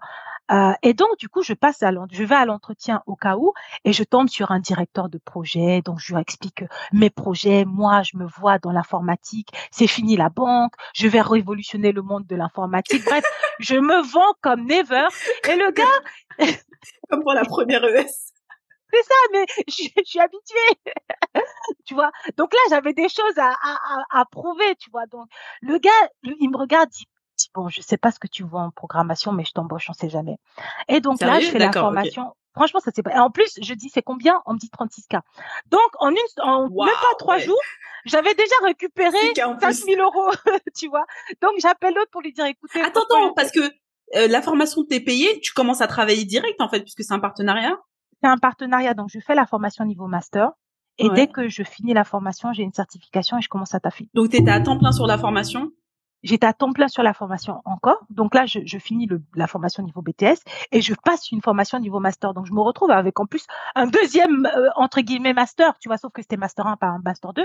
Et en plus à la, à la clé, j'avais un CDI. Tu vois, j'avais pas de, j'avais pas de. de Avec ton même niveau de rémunération que dans ta banque en fait. Ouais. C'est-à-dire qu'en six mois, j'avais récupéré presque tout ce que j'avais perdu. Donc tous les gens qui me disaient que j'avais trop perdu et j'avais rien compris à la life, j'a- j'avais même pas le temps d'aller leur dire ah je vous avais bien dit, tu vois. Donc, non, peut-être, tu dois quand même faire tes preuves et j'étais plus insécure que jamais. À la maison, mon gars me croyait pas. À la, dans la famille, on me croyait pas. Donc j'avais mes preuves à faire. Et donc ce qui était marrant dans cette formation-là, c'est que je m'étais tellement battue pour réaliser à nouveau ce rêve euh, que moi j'étais contente d'être en formation. C'est un cadeau. J'allais tous les jours à l'école. En, en plus, j'aime apprendre, mais en me disant Dieu merci, tu vois. Et, euh, et, et je me retrouve avec des petits camarades. Ouais, c'est nul. Ah, le prof, il est naze. Et patati et patata. Mais tu sais, des petits ingrats, tu vois. Donc franchement, et en plus, quand ils m'ont dit 36 000 euros, ça correspondait à peu près à ce que j'avais avant. Donc j'étais hyper contente. Donc on me donne la formation, je- on me donne la certification. Ça a duré donne combien de temps? Ça a duré trois mois, pareil. En six mois, j'avais ah l'équivalent d'un master. Hyper intense, hein. Hyper intense. J'avais le cerveau laisse tomber. Euh, j'ai bossé comme une folle. Et euh, tout ce qu'on me donnait, moi, j'étais non seulement je disais oui, mais en plus je disais merci. Et on me, contente? j'étais contente. On me met, on, me donne le numéro de mon de mon directeur de, de, de programme qui va qui va être mon boss en fait.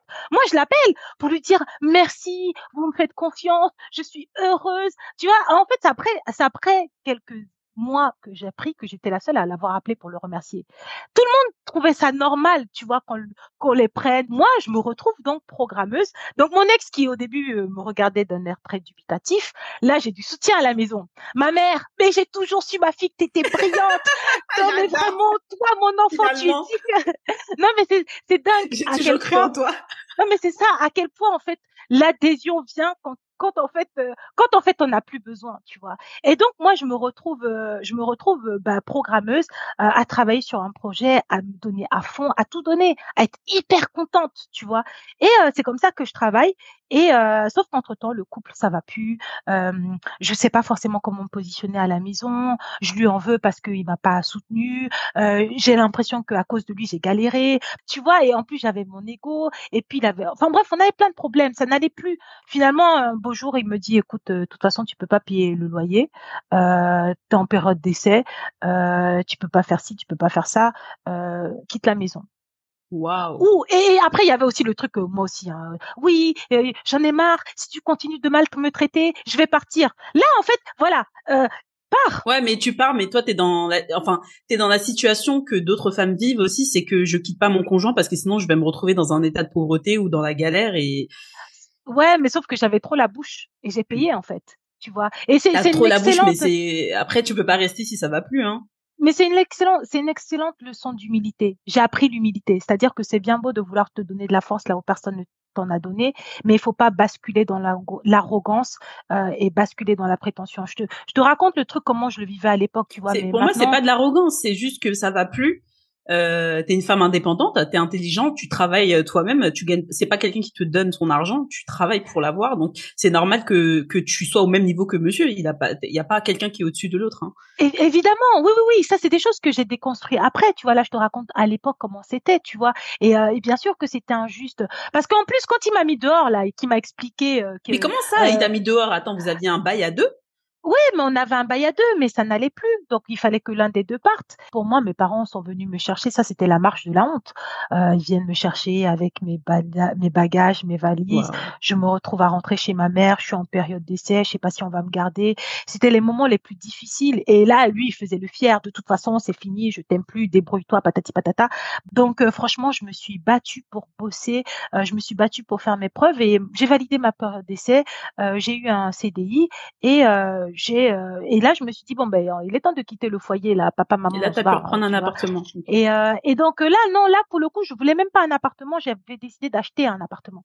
J'ai ah, décidé que cette fois-ci on va être propriétaire. Parce que en plus l'autre truc aussi qui était un peu tendu c'est qu'en fait à l'époque j'étais déjà propriétaire j'avais pendant mes années de galère euh, en banque là, j'avais acheté mon premier appartement. Et d'ailleurs, il y avait cette histoire d'achat de, premier appartement qui avait aussi créé des problèmes dans le couple. C'est-à-dire que mon ex était déjà propriétaire, mais mon ex en fait, je l'idolâtrais, je voulais être comme lui, je voulais être lui tu vois? Donc je voulais faire le même travail que lui, je voulais gagner le même salaire que lui, je voulais avoir un appartement comme lui, je voulais être à son niveau, tu vois? Et euh, bien évidemment, maintenant je me rends compte que c'est n'importe quoi, mais c'est comme ça que je pensais à l'époque, tu vois? Toi, t'as acheté ton appartement quand t'étais en banque, quand t'étais conseillère en banque, toute seule? toute seule. Lui aussi, il avait déjà un appartement quand vous êtes connus, tout seul, et vous avez emménagé en location. C'est-à-dire que lui, il avait déjà un appartement quand on s'est connus mais il voulait pas vivre dans cet appartement, donc il l'a mis en location. Et donc on a décidé, et moi je n'avais pas encore d'appartement, donc on a décidé de se mettre en couple euh, dans un appartement à louer. Quand on était en location dans cet appartement-là, moi j'ai eu envie de faire comme lui, de moi aussi acheter mon propre bien. Comme ça, ça faisait power couple. Tu vois, moi je regardais Jay-Z et Beyoncé, lui c'était mon Jay-Z et moi j'étais sa Beyoncé. Sauf qu'en fait ça le fait pas. Le mec il me dit écoute toi t'es en couple, euh, tu veux acheter un appartement, il faut qu'on achète à deux. Je lui dis, bah non, parce que lui il a bien son appartement, donc euh, c'est pas parce qu'on est en couple qu'on est obligé de tout faire ensemble. On peut avoir des projets ensemble, il y a pas de souci. Mais ça c'est ton projet perso. Et puis surtout, moi, je voulais du soutien en fait. C'est-à-dire qu'il était content d'être propriétaire d'un bien. Moi aussi, je voulais avoir mon truc à moi. Il peut te montrer comment on fait. C'est ça. C'est ça, oui, sauf que c'est pas comme ça que ça s'est passé. Et, et l'autre, le, troisième, ce serait notre projet à tous les deux. Mais on partait d'un niveau d'égalité, c'est-à-dire que je me sentais tellement basse par rapport à lui que je, j'étais dans une quête d'égalité. Je voulais être à son niveau. Sauf que cet appartement a cristallisé plein de problèmes. Il considérait que parce que j'étais en couple, j'avais économisé l'argent du conjoint, j'avais économisé si, c'était avec que tu gagnais quoi? C'était avec une partie de son argent. Sauf que in fine, pour une partie de son argent, mais lui, son appartement, il le paye bien, non? Mais bref, in fine, ce projet-là a été 100% neutre. Je n'ai pas eu à mettre un euro d'apport. C'est-à-dire que je suis partie voir la banque, j'avais de l'argent, et la banque m'a dit, garde ton argent, on finance à 110%. À 100%. Donc, c'est ça. 110%, ouais. Donc, en fait, il n'y avait pas de sujet à la maison. Tu vois, enfin, pour moi, il n'y avait pas de sujet. C'est pas cet argent-là qu'on a économisé. Et c'est toi qui remboursais ton prêt, de toute façon. Oui, c'était moi qui remboursais mon prêt toute seule. En c'était un locatif enfin c'était les locataires qui allaient payer. Mais il y avait mais pourquoi t'as pas emménagé euh, dans cet appartement quand vous étiez parce qu'en termes de géographie c'était pas possible. L'appartement était vraiment trop loin en Ile-de-France par rapport à là où on travaillait ah tu acheté en Ile-de-France mais ok c'est ça. Et, euh, et en plus, quand je te parle de soutien, tu vois, il y avait le fait que le mec il me dit non mais attends, euh, t'achètes un appartement toute seule, mais tu pourras jamais le gérer, tu sauras jamais trouver un bon locataire, tu sauras jamais t'en occuper, tu sauras jamais faire ci. Bref, une fois de plus. Non mais on a évolué de ce côté. Euh, vraiment, on est en paix lui et moi. Mais à l'époque, c'était ça, tu vois. Et une fois de plus, comme dans mon cadre de reconversion, je t'ai dit, ça c'est ça c'est l'histoire de ma vie. Comme si vous étiez comme des concurrents, c'est dommage en fait. au lieu de s'élever l'un et l'autre et être plus forts ensemble en fait. Ouais, ouais, non, mais c'était, c'était ça. C'était, j'avais l'impression d'avoir mon ennemi à la maison. Et parce que moi, j'ai plus d'intérêt. Euh, ouais, moi, j'ai plus d'intérêt à que mon conjoint il, évolue euh, euh, vers, voilà, qui, qui, que ça puisse, son patrimoine puisse augmenter, et que lui aussi, il a plus d'intérêt que moi aussi, mon patrimoine puisse augmenter, plutôt que ce soit quelqu'un d'autre qu'on connaît pas. Enfin. Mais surtout, et puis surtout, tu vois, il y avait le truc, c'est que lui, il avait deux projets littéralement pour cet argent-là, on avait, j'avais à peu près 17 000 euh, euros et, euh, il, et, il avait, il y avait deux, il y avait deux projets. Soit je m'achète mon appartement à moi toute seule, soit on passe devant le notaire et je deviens propriétaire de l'appartement que lui il avait. Ça c'était lui. Ah, tu rachetais des parts, ok. Je rachetais des parts, sauf que ça coûte 10 000 euros en fait. On avait calculé, ça coûtait 10 000 euros à l'époque. Que tu rachètes des parts? Oui. Donc je vais mettre le même montant d'apport pour être propriétaire de un bien à deux plutôt qu'acheter un autre bien à nous deux, enfin, tu vois, les calculs sont pas bons une fois de plus. Euh, je dis, moi, je sais peut-être pas compter, mais là, sur ce coup-là, mes yeux, ils sont bien ouverts, tu vois. Donc, je dis, non, en fait. Attends, je et puis, investissement quand même. Hein. C'est ça, non, mais, et puis, pourquoi tu m'encourages pas à me, à m'élever, moi aussi, à ton niveau? Pourquoi tu es là en train de vouloir diviser ce que tu as pour qu'on ait un truc rikiki, sachant que si de toute façon ça se termine, ça sera ton appartement. Je ne vais pas aller, aller me battre, on va devoir vendre. Ça va pas. Il y avait rien qui allait dans ce calcul. Donc je l'ai laissé lui, tout seul dans ses calculs. Euh, je l'ai laissé lui tout seul avec ses croyances limitantes comme quoi je pouvais rien faire. J'ai acheté mon appartement qui a été financé à 110%. J'ai trouvé mes locataires. J'ai géré mon truc comme une pro. L'appartement, il était bien, bien, bien. C'est quoi que tu as acheté comme appartement? Un de pièces. D'accord. Près de près du métro euh, ligne du 20e arrondissement. Ah, d'accord. Dans ce coin-là. Et donc, euh, du coup, euh, non, franchement, je, je suis contente. Donc ça, c'était ton premier investissement. C'était mon premier investissement. Et, euh, et donc, euh, du coup, en plus, c'est marrant parce que quand le couple n'allait plus, ça commençait à battre de l'aile et que du coup, euh, ça n'allait plus, mon locataire part. Je le regarde, je dis, mon locataire est parti. mon appartement est libre. Est-ce que tu veux que j'y aille pour qu'on respire un peu? Non, on va pas déménager, on va pas se séparer, ta, ta, ta, ta, Dans la foulée, je, refou je remets un locataire dedans et c'est là que le couple il éclate en morceaux et qui me dit que fais tes bagages, euh, va te trouver un autre nid. Donc du coup, j'étais dans la haine en fait, j'étais vénère. je comprends. Il m'a mis, dehors, surtout qu'en plus je suis en période d'essai, tu vois. Et donc euh, du coup, je me suis vraiment sentie rejetée, je me suis sentie mis à la porte. J'ai revécu plein d'insécurités que qui m'ont rappelé mon enfance. Donc là, quand euh, je suis partie vivre chez mes parents et que j'ai eu mon CDI validé, il n'était plus question d'aller louer, il était question d'acheter un deuxième appartement là où personne n'allait me dire quoi que ce soit tu vois? Personne ne euh, pouvait te virer. C'est ça. J'ai mon nom sur le bail. Tu vas dire quoi? Bref, j'étais dans cette énergie-là. Et donc, euh, du coup, j'appelle ma banquière et elle m'explique que, bah, écoutez, madame, vous gagnez 36 000 euros, mais vous avez déjà un crédit immobilier et même si vous avez des revenus locatifs, euh, ça suffit pas, tu vois? Euh, ça suffit pas. Il vous faut 45 000 euros. Et il voulait, il voulait 45 000 euros d'apport? Non, il fallait que j'ai 45 000 euros de revenus. D'accord, mais euh, sachant que, enfin, pour expliquer aux auditrices, quand on a un bien locatif, la banque ne prend pas en compte 100% des revenus locatifs, mais 70% hein, à peu près. Exactement. des fois même 50. Plus Plus, des fois 50, d'accord. Et là, il y a ton salaire, mais ça suffisait pas pour euh, ce que tu voulais acheter, c'est ça? Ça suffisait pas pour ce que je voulais acheter parce que je voulais pas un studio. Je Ben, voulais je pas comprends. un petit studio, je voulais un minimum de pièces et c'était vraiment la, dans la, la, cet appartement vraiment représentait mes rêves. Je voulais un grand appartement où vraiment on peut, quand on peut pas te virer d'un appartement, il faut que tu sois bien, tu vois. Donc euh, du coup, euh, et donc du coup, elle me dit vous gagnez 36 000 euros, ça va pas, il vous faut 45 000 euros. Et euh, donc là, littéralement, euh, je viens de finir de ma période d'essai, tu vois. Ça fait six mois que je travaille, tu vois. Donc euh, et je viens de signer 36. Euh, et donc euh, et j'ai vu mes petits camarades se faire virer quand ils exigeaient 45 000 euros. Donc littéralement, je comprends que même pour l'entretien annuel qui arrive dans euh, neuf mois là ou six mois ou trois mois, je pourrais pas demander 45 000 euros. Donc euh, je commence à réfléchir. En attendant, je pars en coloc et euh, la D'accord, nuit, quand ça, même, hein. Ok. je, ouais, je pars en On coloc. quitte quand même le nid, là. Non, mais j'avais déjà 29 ans, tu vois là. Euh, donc je pars en colocation pour économiser de l'argent, pour faire des sacrifices. Et dans ma dans, dans ma tête commencent à les grands calculs mathématiques de comment est-ce que je vais trouver 45 000 euros. Comment est-ce que je vais trouver 45 000 euros rapidement? Parce que la coloc là, je peux pas traîner dans ça, je suis déjà vieille. Et, euh, et donc, euh, euh, rien ne se passe. Je continue ma vie, je suis contente dans mon boulot, j'essaie de donner le meilleur de moi-même, jusqu'à ce que, après littéralement huit mois, une, une entreprise m'appelle. Oui, on aime bien votre profil un peu atypique. euh, euh, on, aime bien les, on a des programmeurs, euh, euh, développeurs euh, qui travaillent euh, chez nous. on s'en occupe très très bien. Et en plus, vous savez, particularité que nous on a euh, que vous n'avez pas sur votre poste actuel. Nous, on travaille qu'avec des banques. Et euh, vous comprenez pourquoi votre profil a attiré notre attention. Parce que vous avez une excellente connaissance du métier. Vous savez comment on réfléchissent les banquiers de l'intérieur. Et les deux se rejoignent. C'est ça, les deux se rejoignent. Alors que moi, j'avais dit ciao à la banque, c'est fini. Moi, je me voyais comme Mark Zuckerberg. J'allais coder le prochain Facebook. moi, j'allais coder le prochain Facebook, tu vois. C'était un peu dur, mais c'était comme ça que je voyais le truc. Euh, donc, euh, je me dis, mais qu'est-ce qui vient me casser les pieds avec la banque? La banque, c'est du passé. Après, je commence à dormir que Hum, t'aimais bien quand même euh, parler d'argent, t'aimais bien. Et puis c'est vrai que tu as des compétences métiers, pourquoi pas? Et après, je me rappelle que mes meufs, il te faut 45 000 euros. Va tenter. Et ils me disent, OK, donc je passe entretien 1, nickel. Entretien 2, nickel. Entretien 3, c'est quoi vos prétentions salariales? Je lui dis, il me faut 45 000 euros. Le gars éthique. Il me dit, mais vous avez 9 mois d'expérience dans l'informatique. 45 000 euros, c'est pas un peu beaucoup? Je dis, pardon, Ah, mais monsieur, presque 30 ans aussi, hein. C'est plus, Déjà? hein. T'es expérimenté.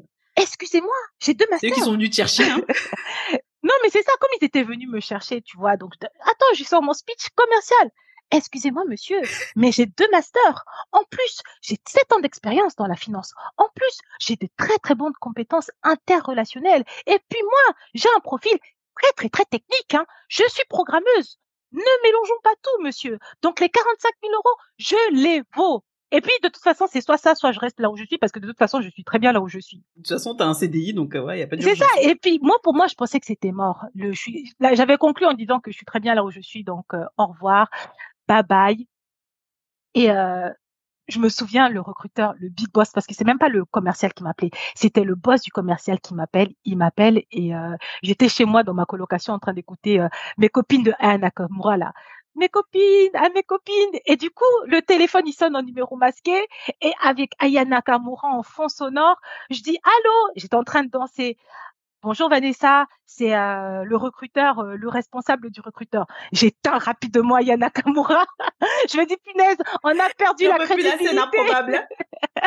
J'ai perdu toute ma crédibilité. Il me dit, euh, je vous appelle pour vous annoncer une bonne nouvelle. Euh, c'est oui pour les 45 000 euros. Je pense que vous les valez largement et je pense qu'on va faire des choses extraordinaires ensemble. Waouh. Ah, la me dis, proposition, ça donne envie, hein. Je me Allez, dis, en si- neuf Mets-moi la bague. C'est-à-dire que moi, j'étais passée de 36 000 euros à 46 000 euros la même année, tu vois. Ah Et je me dis, mais c'est un truc de dingue. Après neuf mois d'expérience, je me dis, mais l'univers est puissant quand même. Pile poil, le mec, il, il m'annonce ça, on est fin août, euh, début septembre, et il y a les entretiens annuels, tu vois. Et donc, euh, les entretiens annuels, et donc, moi, je vais partir. Là, j'ai le salaire, j'ai l'argent qu'il faut pour aller acheter mon appartement. Je vais quitter cette colocation pourrie. Donc, euh, même si j'étais très bien dans mon boulot, j'étais, j'adorais mes, boss. En plus, j'étais dans la gratitude tous les jours et tout. Euh, 45 000 euros quand même, tu vois, genre, ciao. Donc, ah, Il y a des goals à attendre, hein. C'est ça, on a, j'avais déjà 29, 30 ans, tu vois, le temps, il passe pendant ce temps-là. Et donc, l'entretien annuel arrive et euh, mon big boss me reçoit. Vanessa, franchement, depuis la, la première fois que tu m'as appelé jusqu'à maintenant, c'est un plaisir de travailler avec toi. Tu es quelqu'un de agréable, drôle, de professionnel. On peut compter sur toi. Vraiment, vraiment, euh, je suis très, très, très content. Euh, je suppose que tu as une augmentation à demander. Je t'écoute. Je dis, écoute, euh, vraiment, je suis très gênée parce que je m'attendais pas à ce que vous soyez aussi content de moi. Moi aussi, je suis très contente. Vous m'avez donné ma chance à un moment où j'étais pas sûre qu'on me la donne. J'adore votre entreprise, mais en fait, j'ai ma lettre de démission que je vous présente là. Et là, je lui explique. Donc en fait, euh, voilà, je, suis obligée de démissionner, tu comprends. Euh, et là, je passe au tutoiement. Tu vois, je dis, écoute, tu comprends. Moi, j'ai vécu une rupture difficile. Mon ex m'a demandé de partir. Je vis en colocation depuis six mois. C'est l'enfer. Dans cette colocation, tu te rends compte, on me vole ma nourriture. Je peux plus supporter ça. Ma banquière m'a dit qu'il me faut 45 000 euros. J'ai une entreprise qui me donne 45 000 euros, donc je suis obligée de te quitter en fait. Il me dit quoi? 45 000 euros? Euh, Attends, je dis comment ça Attends. Il dit attends, je vais voir ce que je peux faire. Je dis quoi eh, J'aime trop, on dirait un feuilleton. Mais non, mais bienvenue dans ma vie. ma vie, c'est que ça. je le regarde avec mon papier de démission. Il me dit donne-moi ce papier, je reviens. Je lui dis mais tu vas où? On n'a pas fini l'entretien. Il dit non non non, tu signes rien. Donne-moi ce papier, je reviens. Il part. Je sais pas où il part. 15 minutes après, ça n'a même pas duré. Il redescend en me disant écoute, on s'aligne. Je lui dis ça veut dire quoi s'aligner? Il dit tu parles euh, français là? non mais c'est un truc de dingue. Et moi j'étais là en train de commencer à expliquer que ouais, j'ai dit on s'aligne. Tu vas nulle part. Tu veux 45 000 euros, on te donne 44. C'est bon ou pas? Je dis bah oui. Je voulais pas partir. J'étais déjà très bien ici. Donc ok, j'étais trop contente. Pas de période d'essai et tout. Il n'y a euh, pas de période d'essai, c'est-à-dire que je peux même pas, je suis pas obligée d'attendre six mois pour acheter mon deuxième appartement, je peux l'acheter tout de suite. Me voilà donc en train d'appeler le big boss de Ayana Voilà pour lui expliquer que. Euh, Mais dis pas qu'il y a un rebondissement encore. Hein? Attends. Pas prête. Allô, Monsieur X? Écoutez, franchement, vous m'avez tellement donné. Je vous assure que je suis gênée. J'ai accepté parce que j'étais heureuse de vous rejoindre. Et la banque, ça a toujours été ma passion. Mais en fait, mon boss, il veut pas me laisser partir et il s'aligne. Donc, euh, j'ai plus d'intérêt financier à vous rejoindre. Donc, euh, au revoir. Peut-être dans une autre vie. Il me dit quoi? Il s'aligne? Attends, il te donne combien? J'ai dit, mais quoi? C'est un jeu de ping-pong ou quoi? C'est quoi ce délire? J'adore. J'ai dit, il me donne, il me donne 45. Il dit, bon, je te rappelle demain, je vais voir ce que je peux faire. Je dis, ok. Et là, je me dis, non, mais je commence à transpirer que non, mais Vanessa, il y a un moment. problème maintenant, c'est un autre niveau de non, mais c'est ça. On est en train de mettre ta loyauté à rude épreuve, à rude, à rude épreuve.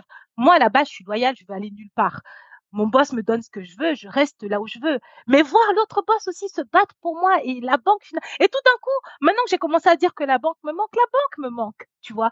Donc euh, et le lendemain, il me rappelle, il me dit te donne 45, je te donne 46 je dis wow, ça ça vaut pas le coup. Euh, franchement, merci, mais euh, je suis quelqu'un de loyal et de fidèle, donc euh, merci. J'aurais adoré travailler avec vous, mais mais je peux pas je peux pas rester en fait.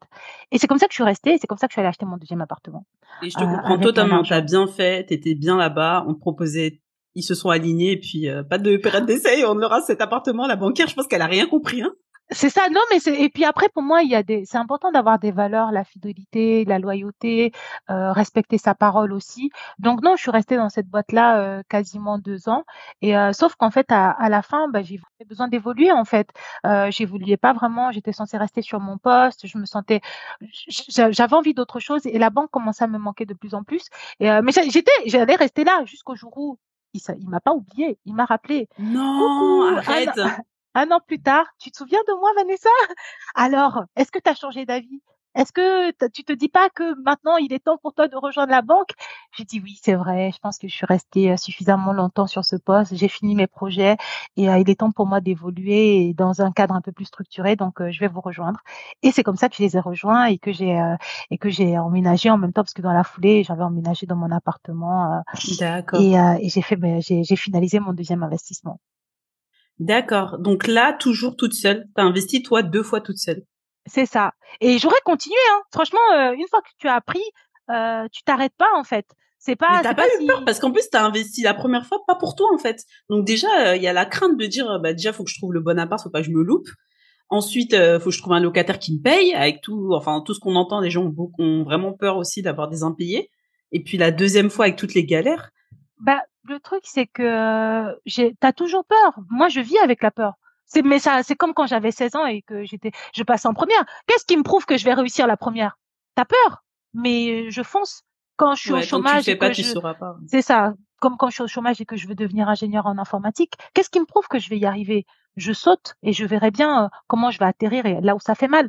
Donc euh, et pour le coup, c'est ça qui m'a calmé sur mon deuxième investissement, c'est que j'ai fait pour le coup un mauvais investissement. C'est-à-dire que ah. j'étais tellement euh, pressée, tellement dans des conditions particulières que l'appartement, il y avait plein de vis cachées, le vendeur, il avait menti de A à Z. La copropriété, c'était une copropriété que des problèmes, que des Mais du coup, t'as pas fait jouer les t'as pas fait jouer les les garanties et les, annulations, j'aurais pu, mais sur le coup, je m'en suis pas rendu compte. Et puis, trop de batailles. J'étais fatiguée. Mmh. J'étais à bout. Ça, la colocation, c'était dur. Les colocataires étaient difficiles. Ça, ça. J'annule la, vente pour aller où, en fait? J'annule la vente pour aller où et faire quoi? Donc, j'ai préféré me battre pour redresser, entre guillemets, cette copropriété. Et, euh, et en fait, j'ai appris énormément de choses. C'est-à-dire que cet investissement était un échec c'est l'un des plus gros échecs de ma vie, j'ai envie de dire, mais j'avais envie de dire, mais maintenant je le vois même plus comme ça parce que c'est grâce à cet investissement-là que j'ai commencé à vraiment me plonger sur les finances, à gérer mon budget. C'est comme ça qu'est née Femme Riche en fait, que j'ai commencé à vouloir prévenir les autres filles qui investissent que attention les filles, faites attention quand vous choisissez vos appartements, vous n'avez pas besoin de faire tout toute seule. Euh, toutes les formations à 3000 euros, là, je trouve que c'est inutile. Euh, le mmh. savoir que j'ai appris, en fait, je me suis rendu compte que c'est la même chose qu'eux, ils vendent à 3000 euros. Mais ça se fait pas. Bien sûr. Euh, augmente tes compétences et vends des trucs qui valent 3000 euros. Dire à quelqu'un comment faire un bon investissement immobilier, pour moi, ça vaut pas 3000 euros. Donc, j'ai commencé à dispenser ce genre de savoir gratuitement. Et c'est comme ça que Maëlisa, c'est comme ça que Maëlisa m'a découvert. Et en fait, on s'est rendu compte qu'on avait plein de points communs. Elle et moi, on travaillait dans l'informatique. Elle et moi, on était multipropriétaires. Elle et moi, on était passionnés par la finance. Elle et moi, on était des femmes de tête. Elle et moi, on avait envie de prêcher la bonne parole. C'était une évidence de bosser ensemble. D'accord. Donc en fait, c'est des difficultés qui ont fait que, toi, tu t'es éduqué euh, pour bien comprendre comment ça fonctionne une copropriété, etc. Et bien gérer ton budget, tes Mais je suis, je suis même devenue euh, syndic. Ah, je suis devenue syndic de la copropriété. J'ai géré le bail pendant un an. Waouh. Mais j'avais juste plus le temps. En plus de ton boulot. En plus de mon boulot. Mais c'est pour ça que maintenant, euh, deux ans plus tard, euh, j'arrive à gérer quatre entreprises en même temps. Je suis une bosseuse en fait. Pourquoi bah, tu dis quatre? Parce que d'ailleurs, on n'a même pas parlé de ton passage à l'entrepreneuriat. Parce que j'en ai quatre en fait. J'ai euh, parce qu'après, après les, les, les, CDI de freelance, après je suis passée en freelance, je suis passée à, mon compte. J'ai créé une boîte pour gérer mes pour mes appartements. J'ai une, une ah, boîte euh, qui accompagne euh, les entrepreneurs et j'ai Femme Riche qui est la quatrième boîte. Donc en fait, euh, si je reprends, c'est que là, tu as ton job de freelance donc oui, euh, en termes de société, donc je suis euh, donc à la tête de ma société de freelance euh, en tant que conseiller, enfin consultant informatique. Consultante. consultante. J'ai une société qui gère mes appartements donc avec un siret et tout. Donc en fait, en fait c'est quoi? C'est une structure où t'as mis, t'es plus propriétaire en, en nom direct, c'est ça? Si, mais même en LMNP, t'as un siret. Okay. j'ai une société qui dans laquelle je m'occupe d'accompagner les entrepreneurs à se développer. Ça, je pas du tout au courant. Euh, oui, mais parce que parce que j'en fais pas forcément la pub et que c'est pas c'est pas parce que je gère des sociétés que forcément c'est euh, hyper rentable ou que forcément j'ai une euh, vision de, de business comment dire j'ai des revenus importants dessus tu vois. C'est pas toujours, c'est pas toujours le cas. Mmh. Euh, Femme riche, pour l'instant, on n'a toujours pas créé de structure juridique, c'est-à-dire qu'on a fait des ateliers, on a vendu des ateliers, on a, on a, on les a même pas encaissés. Vous avez un bout de compte qui arrive. Bah oui, non mais c'est ça, on les a pas encaissés parce que mais ça, ça reste une société, tu vois. Et donc c'est comme ça que j'en gère, je gère vraiment les quatre business en même temps, euh, en fonction des jours, en fonction des, euh, des, euh, des des, moments dans la semaine, je bascule de l'un à l'autre. Et, euh, et en fait, ces business-là grossissent. J'ai vocation à acheter plus d'appartements. Euh, j'ai vocation à accompagner plus d'entrepreneurs. Euh, Femme riche a vocation à se développer. Et je ne compte pas abandonner mon activité de consultante informatique. Mais comment tu vas faire? Parce que justement, là, tu es en temps plein sur, ton, sur le freelancing Ouais, pour l'instant, je suis à temps plein. Et Maëlisa et toi, vous organisez comment? Enfin, vous avez eu cette idée-là de, bon, elle aussi par rapport à son parcours de d'éduquer les femmes justement sur les finances personnelles et de les aider aussi à investir. et à se créer aussi leur propre matrimoine ou patrimoine comme on veut. donc ça, c'est déjà, c'est déjà un gros travail, hein, bah déjà de se faire connaître et d'accompagner les gens. Hein, c'est, c'est du boulot comment est-ce qu'on fait? Mais en fait, on est des bosseuses de ouf. En fait, comment est-ce qu'on gère? On est des bosseuses de malades. Il n'y a pas de secret. C'est-à-dire que moi, je me couche entre 21, 22, souvent 23 ans en ce moment. Je me réveille à 5 heures du matin. De 5 heures du matin, littéralement, jusqu'à 22 heures, je taffe. Après, t'enlèves la partie euh, sport une heure et la partie transport de temps en temps. Mais c'est mon quotidien. De 5 heures à 22, 23, je bosse du lundi au dimanche, non-stop. Et euh, c'est pour ça que j'avais fait un burn-out d'ailleurs euh, à la fin de mon premier podcast, euh, mais rapidement je me suis remis en selle et j'ai recommencé à, à bosser. C'était en fait je reviens dessus parce qu'en fait Femme Riche est une communauté, donc il y a le compte Instagram, il y a la newsletter je crois qui est rédigée par Maëlisa et toi tu t'occupes du podcast, donc démarcher les invités, enregistrer, monter, faire la promotion, ça c'est du boulot. C'est un boulot, tu le sais, tu l'as fait. Donc, euh, mais comment est-ce qu'on s'organise? C'est que moi, euh, donc je prends les invités, je monte les épisodes, je crée les questions. Mais Elisa regarde quand elle a le temps, elle me donne son avis. Euh, la newsletter, elle crée, les, elle trouve les sujets, elle rédige, je regarde, euh, je lui donne mon avis. Euh, pour la partie actualité, comme je fais une revue de presse quotidienne sur euh, le Insta, qui me manque bien en plus, hein, Instagram. Ah je oui? crois que c'est toi qui faisais avec les cryptos. Ouais, c'est ça. Ben, je la fais toujours et elle a de plus en plus de succès. Et, euh, et moi, j'ai vocation à me développer. Là, maintenant, je suis partie sur LinkedIn pour prêcher ma bonne parole. Euh, mais j'ai envie de faire aussi euh, un sous-dossier du podcast euh, dans lequel je vais intégrer euh, les articles que je que j'analyse et dans lequel je vais décrypter le podcast parce que je me suis rendu compte que ça va pas assez loin juste le podcast. Des fois, les gens veulent, il faut comprendre les enjeux structurels, tout ce genre de petites nuances donc, euh, j'ai vraiment vocation à me développer. Et comment est-ce que je vais faire Je sais pas. La seule chose que je sais que je ne veux pas, c'est que je ne veux pas faire un second burn-out, mais je suis complètement consciente que c'est ça qui me guette si je fais pas attention. Mais après, je suis une passionnée. Je veux dire, je fais partie des gens qui, quitte à se Mais justement, c'est la passion qui amène à la fatigue excessive et au burn-out. Et, et, au cramage. Mais tu sais, quand t'es entier, t'es passionné, t'as fond, c'est Non, je pense qu'au bout d'un moment, peut-être il va falloir peut-être déléguer. Moi, j'ai décidé de réduire mes activités et de me concentrer que sur le podcast parce que j'ai, je vais reprendre une activité salariée, mais euh, au bout d'un moment, faut faire des choix. Vous, ça va, vous êtes deux, mais encore, je pense que vous avez beaucoup de choses quand même, même à deux. Non, on travaille à deux, c'est énorme. Donc toi, aujourd'hui, ben, de toute façon, tu connais hein, tout ce qui est investissement, euh, des placements financiers, parce que tu as travaillé dedans. Euh, toi, tu as plutôt investi dans l'immobilier, mais euh, tu fais pas que ça. Non, j'ai investi en bourse, j'ai investi en crypto, j'ai acheté de l'Ethereum, j'ai acheté euh, du Solana. ah aussi, ok. Ouais, j'ai fait quelques Bitcoin? ICO. Euh, j'avais des bitcoins, mais en fait, j'ai revendu mes bitcoins quand j'ai acheté mon deuxième appartement. Parce que comme en fait l'appartement c'était un gouffre et que c'était blindé de vis cachée, euh, j'avais mis tout, toutes mes économies dans, dans le projet et arrivé dans l'appartement, il fallait tout réparer. Donc, euh, du coup, j'ai commencé à désinvestir. C'est pour ça que je suis devenue la reine du budget et je suis obsédée par le budget. Euh, parce que je sais que euh, même si tu fais bien tes calculs, si, si tu mets tout dans un investissement immobilier, faut anticiper les gamelles en fait. c'est ça, c'est ça. Et c'est quand tout va bien qu'il faut penser à quand tout ira mal. Mmh. Donc, pas être prise de court. je vois ce que tu veux dire. Donc ouais, non, j'ai investi en crypto, en bourse, j'ai investi aussi en SCPI et en immobilier. Maïlisa, elle me disait qu'elle elle avait un goal, c'est qu'elle avait euh, calé ses durées d'emprunt, euh, parce qu'elle a des appartements, sur ses 35 ans pour pouvoir être libre, euh, tout ou partie libre financièrement à ses 35 ans. Est-ce que toi, t'avais... Est-ce que c'est c'est quoi le but de tes investissements à toi? C'est quoi? Bah C'est pour concrétiser quel projet? Ben moi, le projet, c'était qu'on arrête de mettre dehors. Ah. Oui, à la base. Voilà, ça a toujours été ça. Donc, euh, in fine, euh, c'était pas une. Moi, j'avais pas d'optique de liberté financière. C'était, c'était même pas mon niveau. Enfin, tu vois, de sécurité, toi, c'était. Ouais, moi, c'était vraiment la sécurité. Et puis, euh, et puis, tout ce que je fais, c'est un but de sécurité, en fait. Toujours. Enfin, j'ai évolué. J'ai évolué. Avant, c'était vraiment un but de sécurité, c'est-à-dire les investissements immobiliers. Mais maintenant, la sécurité, elle vient de l'intérieur.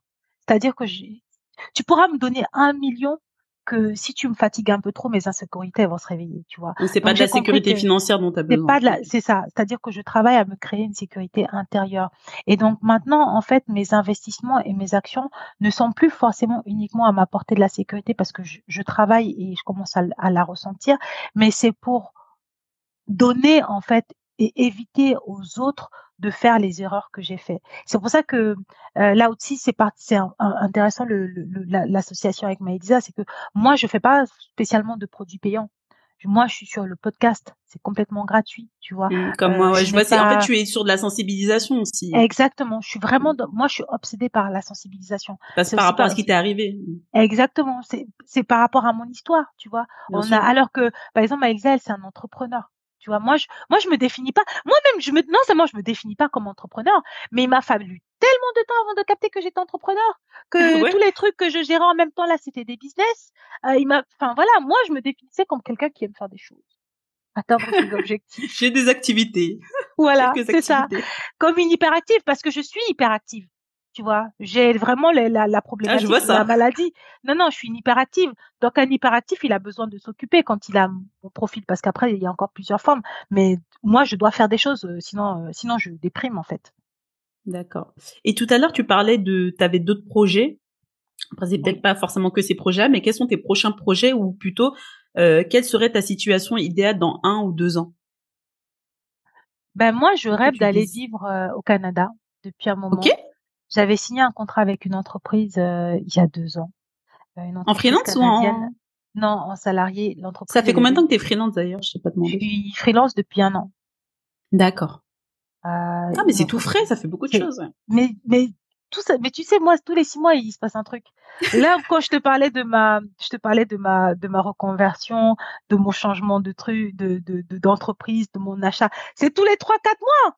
C'est tous les jours en fait. Je sais pas comment, je sais pas si c'est moi qui attire ou si c'est l'univers qui répond à, à, une demande non formulée de manière consciente.